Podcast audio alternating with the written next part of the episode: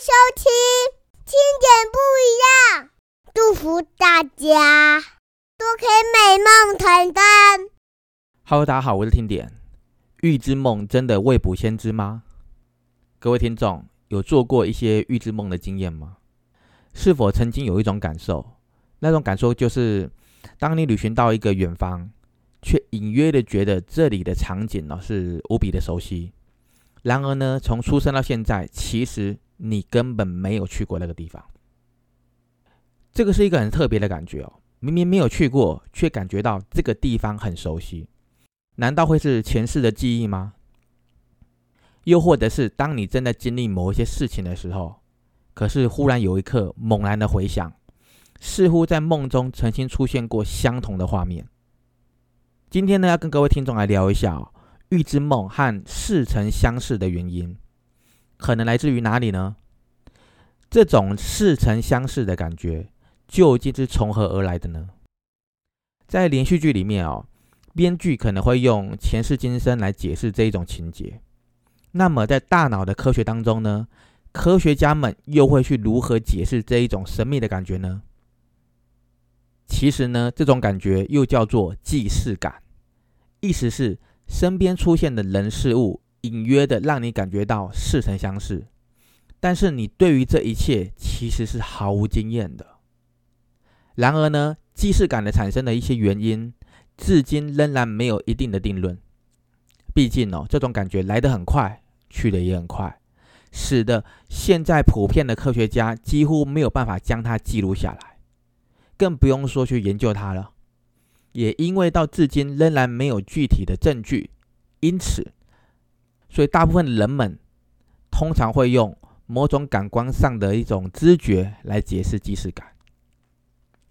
那对于即视感的解释呢，听点也归纳出了几种较为大家所接受的一些看法，给各位听众作为参考。那第一种看法呢，就是刚刚提到的预知梦。你可能曾经在梦里经历了某一些事件，或者是在某个地方的一个梦境当中，哦，当你醒来的时候，通常就会忘记梦的内容。但是过了几天之后呢，当你走进了某个环境，或是发生了某一些事情之后，你会发现，哎，怎么有一种熟悉的感觉？这个可能就是你曾经在梦里所经历的一些情境，只是在梦里的时候，可能被你遗忘了。所以产生了既视感的一些状况。第二种看法呢，叫做双历程理论。这个理论认为呢，虽然大脑通常会有同步记录的讯息，然而有的时候某一些讯息在大脑传输的时候会出现些微的延误。在这种情况下呢，就会形成了讯息跟讯息之间传递的时间差。让大脑前后的讯息解读成为两个不同的事件，所以呢，让大脑在播放已经存在的记忆的时候呢，感觉就好像发生过了一样，因此既视感就这样产生了。第三种看法，全像原理，这个原理的主张哦，就是在记忆当中的运作，我们只需要一小部分，就可以去看到全部的呃全部的样子哦。如果呃，各位听众听到这个有点抽象哦，其实是很正常的啦哈。全像原理这种东西，一般人不会了解的。那我们可以用实际的案例来解释这个原理哦。那举个例子来说吧，当你在一家餐厅里面，而这个餐厅的嗯，例如这个餐厅的桌间啊，桌子上的一个桌间，跟邻居家的那个桌间长得很像。这个时候呢，你的大脑会记起来这张桌间。可是呢，却没有想到自己记起来这张桌巾的原因，是因为想到了邻居家的桌巾。也就是说呢，你的大脑召唤出了过去的记忆，可是自己却浑然没有知觉。这让你产生强烈的熟悉感，可是却毫无记忆。就是这样子，既视感就因为这样而产生了。第四种看法，分散性注意力的理论。这个理论认为呢，既视感之所以会产生，是因为在大脑的意识下接收了外在的一些环境啊的一些讯息。但是也同时分心在某一些其他的事物上面。在这种情形下呢，当记忆力回归的时候，我们对于当时啊无意识接收到的一些外在环境，便产生了似曾相识的感觉。这或许也是成为既视感的原因之一哦。以上归类是一些大部分的人的看法。那我们回到一世纪以前，一百多年以前，当弗洛伊德理论还是算是领导心理学研究主流的时候。当时的分析家就把似曾相识的情况解释成为潜意识矛盾冲突的一个体现，但是现在的心理学家又提出了似曾相识呢不一定发生在深层的潜意识矛盾冲突的基础之上。一般来讲，健康的大脑也会产生这种感觉。听点又归纳出了几点哦，可能会影响发生几率的一些因素，例如第一个年龄。根据调查显示，哦，这一种似曾相识的这种情况发生率，在青少年时期是最高的。之后呢，随着年龄的增长，会逐渐降低。年轻人呢，相较于老年人更容易发生既视感的状况，可能是因为年轻人哦常常做一些新鲜的事情。但是当人们真的开始日复一日，呃，重复着过着单调生活的时候呢，这个既视感的发生率却下降了。第二个呢，就是旅行。经常到处旅行的人呢，因为时常处在那种陌生的环境，也会看到比较多的那种不同的人事物，因此发生既视感的几率也会比较高。也有研究指出哦，几乎不进行旅行的人，哦，就是完全不旅行的人，只有百分之十一有既视感的经验，是相对的偏少的。第三个呢，就是呃，社会经验地位。通常社会的经验地位比较高的人呢，通常教育水平、教育的水准也比较高，这些人既视感的发生的机会和频率相对也比较高。原因可能是来自于他们阅读的书籍更多，或是了解的知识更广。第四点呢，就是压力和疲倦。一般的人们在疲惫的压力的状态下，很容易出现这种似曾相识的感觉。因为在高度的压力和极度疲倦的状态下呢，大脑可能会更容易出错，可能产生了上面所提到的双重历程或是注意力分散的情况，也因此产生了既视感的一些几率。第五个呢，平行宇宙理论。听到这里的听众可能会想到，哎，蜘蛛人无家日的剧情，或者是下一集奇异博士的剧情啊。今天不是讲这个哈。我们要回归我们的正题。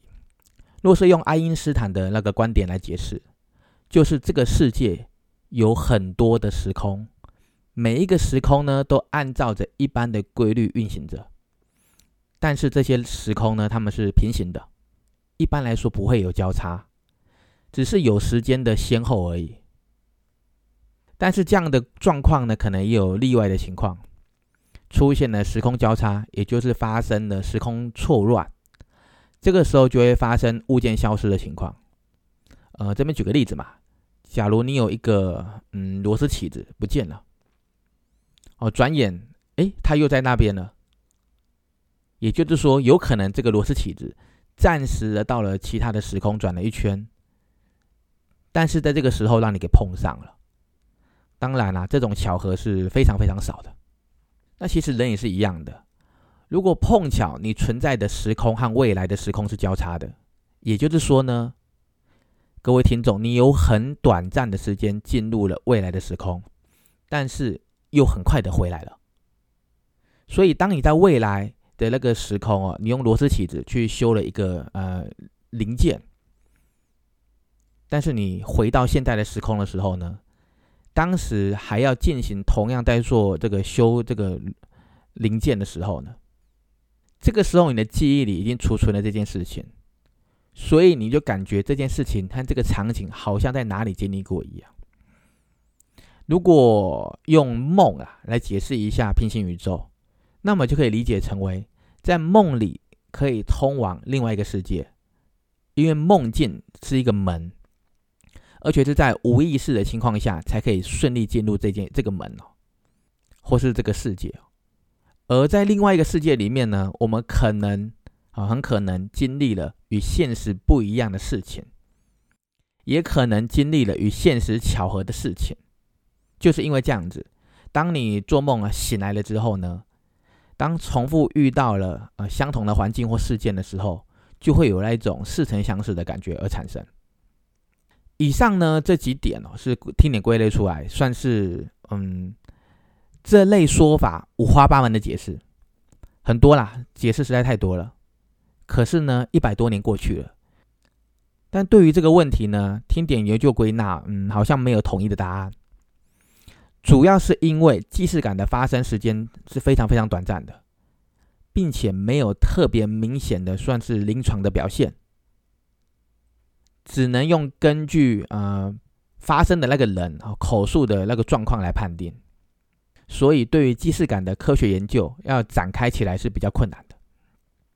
虽然说是比较困难了，但是并不妨碍啊人们对于这种呃这种情况提出的各种猜想或者假说。在西元二零一五年哦，在心理学和临床精神病学的杂志里面啊，上面有一篇论文总结关于既视感的那种七十二种不同的解释。